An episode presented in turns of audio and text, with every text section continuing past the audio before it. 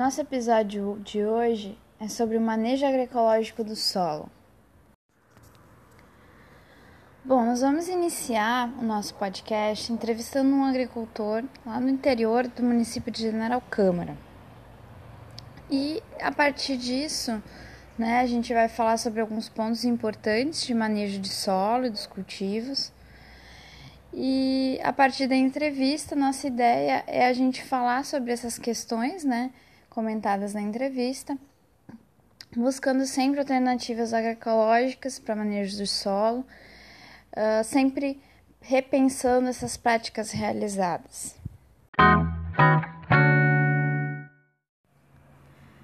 Quais os cultivos que são realizados na sua propriedade? E como é feita essa preparação do solo para receber esses cultivos? Milho, feijão, verduras, aipim, batata doce, pastagens e por um bom tempo também plantei fumo. Revolvemos a terra com arado e com globo nivelador. Vocês utilizam a adubação verde para realizar os cultivos? E quais as espécies que vocês utilizam, né? E, e, e quais são as diferenças que vocês percebem no solo? Após a adubação verde. Já fizemos com feijão mucuna, ervilhaca, aveia preta. Melhorou bastante a matéria orgânica no solo. O mucuna trabalha como subsolador, ajudando bastante na descompactação do solo. Como vocês procedem para fertilizar o solo da propriedade? Vai. Usamos alguns estercos produzidos na propriedade, mas na maior parte da, é adubo químico. Como é feito o manejo dessas, das plantas espontâneas? Aquelas que são chamadas de ervas daninhas que vêm no meio dos cultivos ou em toda a propriedade? Uhum. Na horta, nas lavouras de aipim, feijão, capinamos. Nas outras, nos outros cultivos, normalmente usamos glifosato. Já foram realizadas análises de solo em alguma área da propriedade e percebeu alguma diferença na produção? Fiz uma vez quando entrei no programa ProGuaíba, um programa junto com a, com a Emater. Sim, na época foi muito importante a gente notou muito o melhoramento do solo e na produção. Trabalham ou já trabalharam na propriedade com plantas consorciadas né, na produção de algum cultivo? Uhum. Nunca trabalhei. É feito ou já foi realizado né, em algum momento o pousio em alguma área de cultivo? Nunca realizei pousio. Se realizam a rotação de culturas na propriedade e se vocês aplicam, percebem algumas diferenças nos cultivos? Quais essas diferenças? Uhum. Sim, melhora a produção. As plantas não usam os mesmos nutrientes e combate algum tipo de doença. Para finalizar nossa entrevista, então, uh, pensando em todo o solo da propriedade, né? O que você acredita que pode ser melhorado? Precisamos fazer mais análise de solo. Bom, primeiramente eu gostaria de agradecer né, a disponibilidade e a participação do agricultor, né, de trazer as suas experiências para a nossa conversa. E a partir dela, nós vamos definir oito pontos para dar sequência né, ao nosso episódio. A gente vai falar sobre adubação verde, a matéria orgânica no solo, rotação de culturas, pousio, consórcio de plantas, aração excessiva, uso de fertilizantes químicos e herbicidas e análise de solo. Então, de acordo com a experiência, vamos, a partir dela, trabalhar alguns aspectos. Vamos pensar um pouquinho sobre os usos de fertilizantes químicos e os agrotóxicos. Eles vão representar a fonte direta e indireta de emissão de gases do efeito estufa, né, pela sua emissão de óxido nitroso. Também podem comprometer o uso do solo pelas futuras gerações, né, pela inerente redução da fertilidade natural desses solos que são cultivados nesse sistema. A dependência financeira do agricultor, porque esse, ele vira dependente né, desses insumos e esses insumos têm um custo elevado, né? Também observam-se problemas como pragas que são resistentes a agrotóxicos, né? Vão, vão surgindo, a contaminação da nossa água, do nosso solo, dos nossos alimentos, né? a eliminação de inimigos naturais, a eliminação dos seres vivos que, que compõem o nosso solo, a erosão, a compactação desse solo e também a salinização. São alguns pontos para a gente pensar sobre os fertilizantes químicos e os agrotóxicos. Bom, e o que, a gente pode fazer em relação ao solo? Né? Importantíssimo, essencial e uma estratégia chave para melhorar a qualidade do nosso solo é adicionar sempre grandes quantidades de materiais orgânicos, como esterco, compostos, folhas de árvores, plantas de cobertura. Né? Esse manejo de matéria orgânica ele vai criar solos saudáveis, né? mantendo sempre a alta atividade biológica pelas suas boas características físicas e químicas. Né? Esse manejo de matéria orgânica ele vai aumentar, vai melhorar a capacidade de retenção de água do solo e vai ser essencial para criar uma resiliência nesses sistemas agrícolas, né? permitindo um aumento de tolerância nas secas. Né? Também esses solos ricos em matéria orgânica, eles vão ter uma alta densidade de fungos micorrízicos.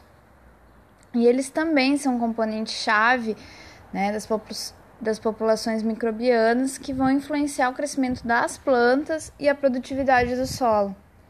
Esses fungos micorrízicos são muito importantes na agricultura sustentável, porque eles vão aumentar o volume de solo explorado pelas plantas para absorção de água né?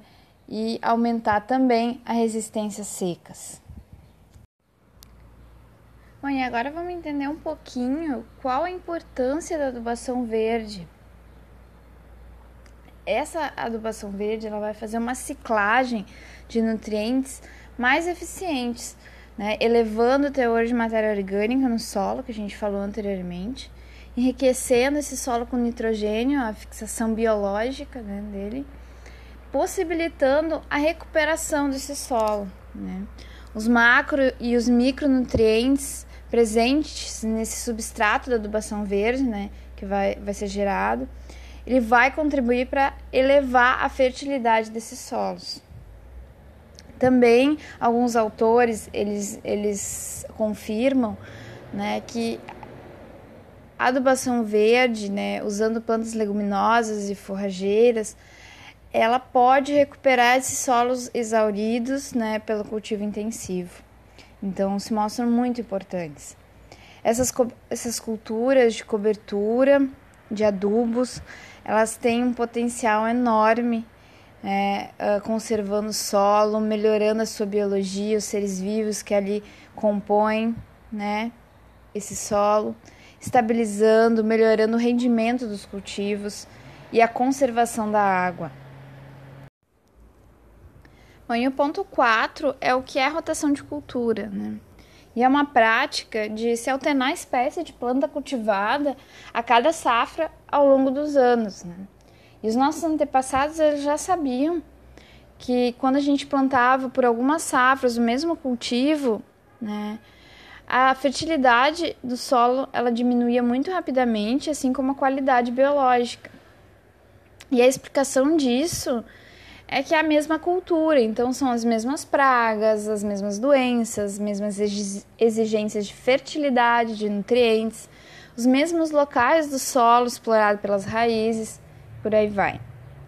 Então, alguns objetivos e vantagens também da rotação de culturas, que é a conservação do solo, a melhoria e a manutenção dessa fertilidade do solo, a diminuição né, da incidência de pragas, doenças, plantas daninhas, né, uh, aumento do teor da matéria orgânica, a estruturação e a descompactação do solo, a estabilização da produtividade das espécies cultivadas, né? E também outra vantagem é em relação a as resistências e as mutações, né? A seleção natural. Por exemplo, como a gente falou antes, são as mesmas pragas e as mesmas doenças, né? Pode ocorrer aí mutações, resistências, né? Então, o que eu fazia para manejar algum problema ali, alguma praga, alguma doença, pode já não ser suficiente, né, ao longo dos anos ou ao longo do tempo que tu faz aquele cultivo no mesmo local.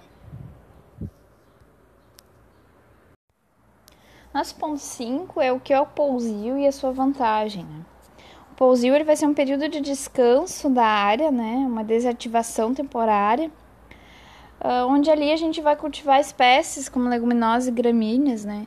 Uma adubação verde, no caso, uma, uma recuperação de solo, né? Essa etapa pode durar de 4 a 6 meses, né? E se inicia logo que se percebe uma queda de produção na área. Então, se volta né, a, a, a utilizá-la, é, essa área, no momento em que se vê que que se tem uma boa biomassa vegetal, né, nessa área onde uh, se teve uma recuperação né, fertilidade, então se tem bastante matéria orgânica, então se volta a cultivar na área por algum período. E também esse a vantagem né, do pousio é reduzir a presença de patógenos, né, de doenças no solo. E é, e dependendo das interações das espécies de plantas que estão ali, dos animais, dos micro-organismos que estão ali, essa pode aumentar essa fertilidade do solo muito rapidamente. Bom, e o nosso ponto 6 é o consórcio de plantas e as suas potencialidades. Né, esse consórcio ele vai permitir que os agricultores produzam né, várias culturas ao mesmo tempo e assim minimizar o risco de perdas.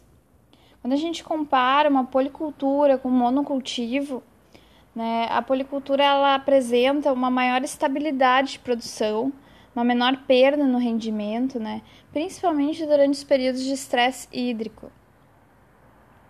Quando a gente uh, cultiva diferentes plantas na mesma área, né, a gente diminui as perdas de produtividade, principalmente devido a doenças, né, a insetos ou outras pragas, né, que se alimentam das culturas. E essa regulação, né, na saúde do cultivo, ela funciona porque com o consórcio das culturas a gente promove uma condição, né, para que inimigos ou competidores naturais dos insetos ou microorganismos causadores de perdas estejam ali e que haja um equilíbrio, né, uh, biológico. Então, assim, é, ocorrendo menos doenças, né, menos pragas, menos insetos que poda, possam aí danificar a cultura. Bom, nosso ponto 7 é o plantio direto, né, como uma alternativa para a aração excessiva e também ao uso de herbicidas, Bom, o plantio direto, ele pode reduzir 90% a erosão, né, as perdas de solo, né, por erosão. Também 70% o consumo de combustíveis, em 60% a necessidade de tratores. E também permite a recuperação da água dos rios, também a, auxilia em retirar na retirada do dióxido de carbono da atmosfera né, fixando esse no solo, né, na forma de carbono na palha, né, é, e também nas raízes de plantas. O plantio direto ele é um sistema muito eficiente né, para conservação do solo e para esse aumento de capacidade de retenção de água, assim como a gente viu para adubação verde, né, uh, no pousio também como adubação. Uh, e o ele é um fator principal né, para poder eliminar a necessidade de, de uso de herbicidas. E quando se tem uma camada significativa de cobertura, né, uh, isso vai reduzir a germinação das plantas espontâneas, né, das ervas daninhas em si, por várias semanas. Né? Então, tem estudos que mostram que também que quando decompõe essa biomassa, né, essas culturas de cobertura, como exemplo a ervilhaca, o centeio, o azevém, né, elas liberam compostos alelopáticos no solo, né, que também ajudam a contribuir para a supressão de plantas espontâneas. E então é um efeito que normalmente é suficiente para retardar o aparecimento, uh, o crescimento dessas plantas espontâneas, dessas ervas daninhas, né? Durante a fase mais suscetível dos cultivos.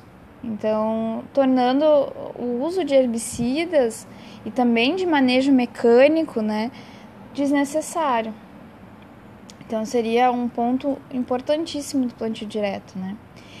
Assim como uh, se a gente planta leguminosa, né, nesse plantio direto, ele vai ter a função de fixar nitrogênio atmosférico, né, vai ter todas as outras, né, uh, contribuições que a gente falou.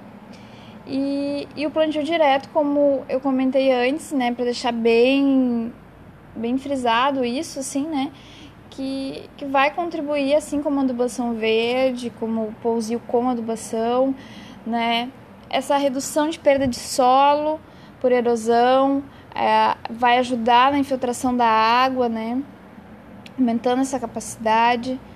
Então, vai deixar uma maior estruturação no solo e isso é muito importante, né, para nossa qualidade de solo, para ter um solo fértil. Bom, e nossa última questão de hoje, né, nosso ponto 8 é análise de solo, né, e a sua função. Né, a análise de solo ela vai avaliar né, a disponibilidade dos nutrientes que tem naquele solo, né, que serão necessários para as plantas, na sua quantidade, ah, assim como o pH também do solo. E a partir dele a gente consegue pensar qual a melhor espécie né, para se colocar, para se fazer uma adubação verde, né, quais são as correções que têm que ser feitas né, de pH e, e de fertilidade.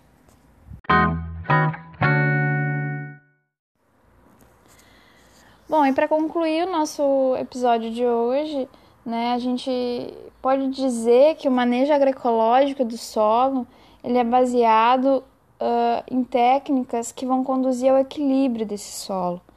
Né? Então, práticas como o preparo mecânico do solo com baixo impacto na sua estrutura. Né?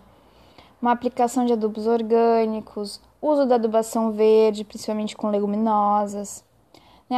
adoção de cobertura morta, manejar essas plantas espontâneas, uso de biofertilizantes né? e adubações minerais auxiliares de baixa solubilidade. Gostaria de encerrar com uma frase da Ana Maria Primavera, que eu gosto muito, né, que tudo está interligado, não existe ser humano sadio se o solo não for sadio e as plantas bem nutridas. Uh, e, e eu acho que é isso, né? Se a gente tem um solo saudável, nós vamos gerar plantas saudáveis, e se a gente se alimenta dessas plantas saudáveis, nós também teremos mais saúde, né? Mais qualidade de vida, mais bem-estar. Então, é um ciclo perfeito, né? Entre os, os nossos solos, uh, nossas plantas e nós seres humanos. Obrigada pela atenção de todos e até a próxima.